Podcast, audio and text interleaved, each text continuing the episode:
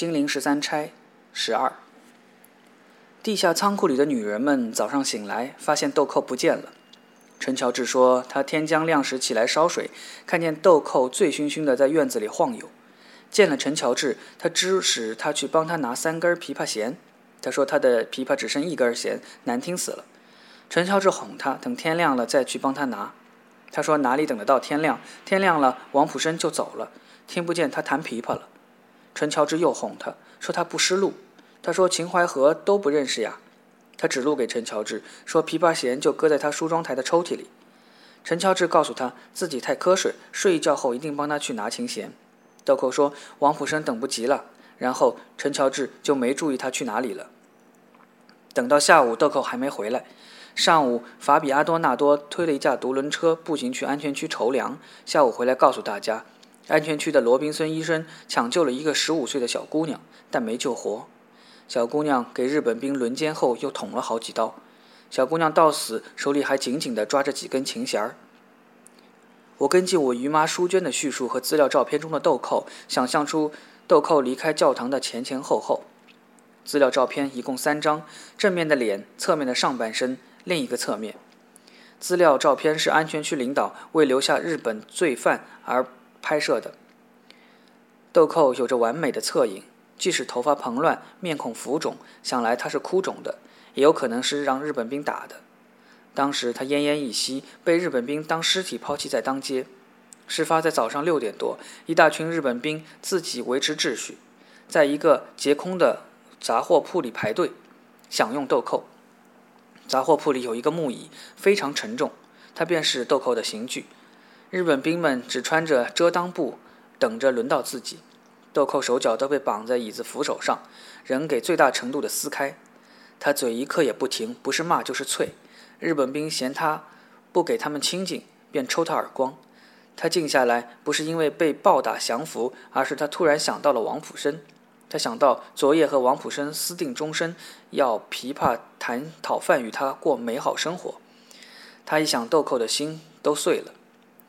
豆蔻还想到他对王普生的许愿，他要用四根弦儿弹的《春江花月夜》《梅花三弄》给他听。他说：“我还会唱苏州评弹呢。”他怕王普生万一闭眼咽气，自己许的愿都落空。被绑的古老椅子上的豆蔻还昏昏沉沉，想到自己怎样跳出教堂的墙头，在清晨昏暗中辨认东南西北。他从小被关在妓院，实际上是受囚的小奴隶，因此他一上街就会迷途。尤其是遍地狼藉的南京，到处残垣断壁，到处是火焚后的废墟，马车倒在路边，店铺空空荡荡。豆蔻不久后就后悔自己的冒失，他转身往回走，发现教堂的路也忘了。冬天的早晨迟迟不来，阴霾浓重的清晨五点仍像午夜一般黑。豆蔻再走一阵，越走越乱。假如他没有看见一个给剖开肚子的赤身女人，或者他有一线希望躲过后来的那一劫，他听见三个日本兵走过来时，便往一条偏街上跑。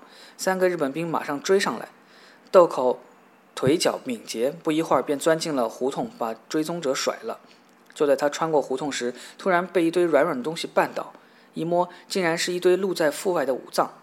豆蔻的惊叫如同厉鬼，他顿着足，甩着两只冰冷黏湿的手，在原地整整叫了半分钟。豆蔻一叫就完了，三个已经放弃他的日本兵包围上来，他的叫声吵醒不远处宿营的一个骑兵排，马上也循着花姑娘的惨叫声而来。十五岁的豆蔻被绑在椅子上，只有一个念头。快死吧，快死吧！死了变罪恶的鬼，回来掐死、咬死这一个个拿他做偏愚的野兽畜生。这些个说畜话、胸口长兽毛的东西，就这样跑到他的国家来肆意糟践。他只盼着马上死去，化成一缕青烟，青烟扭转变形，渐渐幻化出青面獠牙、带十根滴血的指甲，刀枪不入，行动如风。把自己想成千面獠牙、刀枪不入的豆蔻，又啐又骂，挨了耳光之后，他喷出的不再是唾液、浓痰，而是血。他看见对面的人形畜生被一朵朵雪花击中，淹没。最大的一朵雪花从他的上腹部喷出，最后是他的肩膀，接下去是他的下腹。人形畜生不喜欢一个又吵又闹又吐血水的泄欲玩偶，用刺刀让他乖绝了。在一九九四年，我姨妈淑娟找到了豆蔻的另一张照片。这张不堪入目的照片是从投降的日本兵笔记本里发现的。照片中的女子被捆绑在一把老式的木椅上，两腿被撕开，腿间私处正对镜头。女子的面孔模糊，大概是猛烈挣扎而使镜头无法聚焦。但我姨妈认为那就是豆蔻。日本兵们对这如花少女不只是施暴和凌迟，还把她永远钉在耻辱柱上。我在看到这张照片时想，这是多么阴暗下流的人干的事儿！他们进犯和辱没另一个民族的女性，其实奸淫的是那个民族的尊严。他们把这样的照片作为战利品，是为了深深地刺伤那个被羞辱的民族的心灵。我自此之后常在想，这样深的心灵伤害需要几个世纪来疗养，需要多少代人的刻骨铭心的记忆，而最终达到淡忘。正在发烧的王普生看见三根琵琶弦儿，眼睛四顾寻找，豆蔻呢？玉墨将三根弦装在琵琶上，为弥留的小兵弹了豆蔻许愿的《春江花月夜》。小兵明白了，泪水从烧红的眼睛里流出来。淑娟和女同学们是从英格曼神父口中得知豆蔻的遭遇的。英格曼神父是这样开头的：“让我们祈祷，孩子们，为牺牲者祈祷，也为残暴者能尽早回归人性而祈祷。”神父是和法比一块登上阁楼来的。两具西方身躯在这个空间难受地屈着背，本来就是祈祷姿势。女孩们相互使眼色，想发现神父怎么了，脸都绷成了石膏塑像。接下来，法比阿多纳多用两三句话把豆蔻的遭遇讲述了一半。英格曼神父却不满意，对他说：“应该让孩子们知道整个事件。”他用了五分钟把事件又讲了一遍。孩子们，你们将来都是证人。英格曼看一眼全体女学生。万一这个不在了，那个还能作证，总得有人作证才行。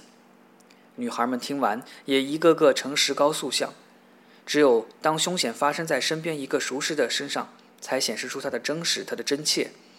女孩中有些想到豆蔻出来的那天，他们为了他省走一碗汤和他发生的那场冲突。想想豆蔻好苦，十五岁的年华已经被猫狗卖了几回。他但凡有一条活路，能甘心下贱吗？谁说婊子无情？他对王府生就那么一往情深。他们又想到豆蔻一双长冻疮的红手给伤兵们洗绷带、晾绷带，想到豆蔻抱着从房檐上掉下来刚出生不久的小野猫，急得到处找东西喂它。小猫死了后，他哭着在核桃树下掩埋它。女孩们竟心疼不已，觉得哪个姚姐换下豆蔻都行，为什么偏偏是十五岁的豆蔻呢？英格曼神父说：“现在你们立刻收拾东西搬到地下仓库去。一九二七年南京事件的时候，我和法比还有几个神学教授就躲在那里，躲过了直鲁军和江右军对教堂的几次洗劫，所以应该说那里比阁楼安全得多。”法比当场提出疑问：“合适吗？那些女人说话行动都肆无忌惮的，没什么比安全更重要。搬吧，孩子们。”晚饭前，十六个女学生搬到臭烘烘的地下仓库，三个军人调换到圣经工厂去宿营。假如日本兵发现他们，英格曼神父会尽最大努力解释，说他们是受伤的老百姓。至于日本人会不会相信，只能求上帝保佑。这个建议是戴涛提出的，用意很明显：男人在这种时候别无选择，只能保护女人。晚饭时分，正在地下仓库喝咸菜面汤的女孩们听到法比对透气孔上叫：“徐小鱼，你上来一下。”吉兆把徐少玉的眼睛燃得那么美丽，让淑娟在刹那间倾倒于这个前密友。小鱼上去后，女孩们都挤到透气孔跟前，看着小鱼的秀足，来到一双锃亮的皮鞋面前，同时听见小鱼带哭腔的欢叫：“爸！”后来淑娟知道，小鱼的父亲为了回南京搭救小鱼，卖掉了他在澳门的一盘店面。他回到南京，发现钱不值钱，日本兵不需要钱就能找到他们想要的东西。他是个好买卖人，跟日本人做起了买卖，卖古董、珠宝、字画给他们，还卖了一点骨气和良心给他们，才得到畅通无阻的通行证，得以把女儿带出南京。进南京难于上青天，出南京等于上天外天。总之，徐家父女相见的那场面，像一切离乱人重逢一样，落套而毫不例外的感人。就那么几分钟，小鱼告诉父亲自己如何忍受了饥饿、寒冷、恐怖，以及难以忍受的不洗脸、不洗脚，不然就用把泡阿固发了的水去洗。徐小鱼这时蹲下来，蹲得很低，看着挤扁脸观望他们父女重逢的同学们，说：“我爸来接我了。”听上去他似乎在说：“天兵天将来接我了。”所有的人都羡慕他，羡慕到仇恨的地步。所以此刻没有一个人搭腔，连小鱼许愿要带走的刘安娜都沉着脸，一声不吭。这么幸运、幸福的人会记住他的许愿吗？别痴心妄想了。淑娟的眼睛这时和小鱼投来的目光碰上了。小鱼站起来，女孩们听见她说：“爸，我想带我的同学一起走。”那怎么行？父亲粗声说：“我想带。”父亲犹豫着，二十多秒钟后，女孩们连呼吸都停止了。好吧，你想带哪个同学？小鱼从厨房的出入口下来，十五个女孩还是一声不吭。徐小鱼现在手里握有生杀大权呐。秦淮河女人们和女学生们隔着一层帘子，也一声不吭。如此的幸运将落在谁的头上，对于他们似乎也是个了不起的大事儿。徐小鱼看着一个个同学，大多数的脸都露出没出息的样子，哪怕此刻被挑去当徐家使唤丫头都乐意。刘安娜。小鱼说：“刘安娜愧不敢当的红着脸，慢慢站起来，走到徐小鱼身边。徐小鱼看着剩下的一张张脸，越发眼巴巴，越发没出息。淑娟坐在自己位置上，眼睛朝透气孔的方向看。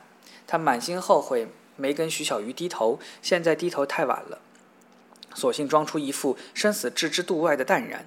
你徐小鱼活着出去了，就别管我们的死活吧。”苏菲蚊子似的说：“小鱼。”你不是说也叫你爸爸带我走吗？这时，淑娟想瞪一眼苏菲，就这样卖身求荣啊！但她发现小鱼正在看她自己。小鱼的眼睛有善意，但是一种优越者的善意。只要淑娟张开口，哪怕只叫一声“小鱼”，小鱼就满足了，一切前嫌可以不计，和淑娟重修旧好。无论怎样，孟淑娟的家境和在校的品学都配得上做她小鱼长久的密友。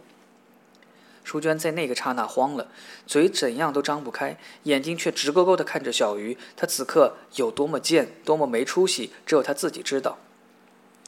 但小鱼终于收回了目光。小鱼再次玩弄了淑娟，她还在继续玩弄同学们。抓阄吧，小鱼说。他从自己笔记本上撕下一页纸，裁成十四份，在其中一个画上一朵梅。我不要，你们抓吧。淑娟说，给了徐小鱼一个壮烈的背影。来吧。小鱼说：“我爸没办法把你们都带走。”小鱼几乎在求淑娟了。淑娟摇摇头。抓阄的结果让一个平时连话都没跟徐小鱼讲过几句的同学跟小鱼父女走了，剩下十三个女孩分了一块小鱼父亲带来的巧克力，准确的说是十二个女孩。淑娟主动提出放弃自己那份巧克力。小鱼想用这点甜头收买被他抛弃的同学，淑娟才不给他那份满足。那天夜里是以徐小鱼挑选两个女同学开始，不应该是从女孩们听到徐小鱼父亲的汽车在教堂门口轰的一声启动开始的。徐大亨的轿车轰然远去，女孩们突然意识到地下室的夜晚已吞没了他们。帘子那边，南妮自问自答：“那个同学的爸爸有钱吧？到底是有钱人呐，有钱能使鬼推磨。”南妮，你那个开宰鸭场的吴老板呢？他不是也有两个钱吗？南妮两个腿子没把他夹紧，让他跑了。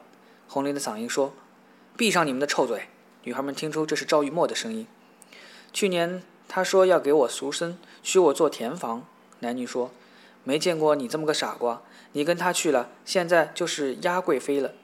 说不定现在连人带鸭子都给日本鬼子杀了。”日本鬼子看见南妮这么俊的丫贵妃还了得？哼，他上一个我夹死他一个！南妮的声音发着狠。南妮，你闭嘴好不好？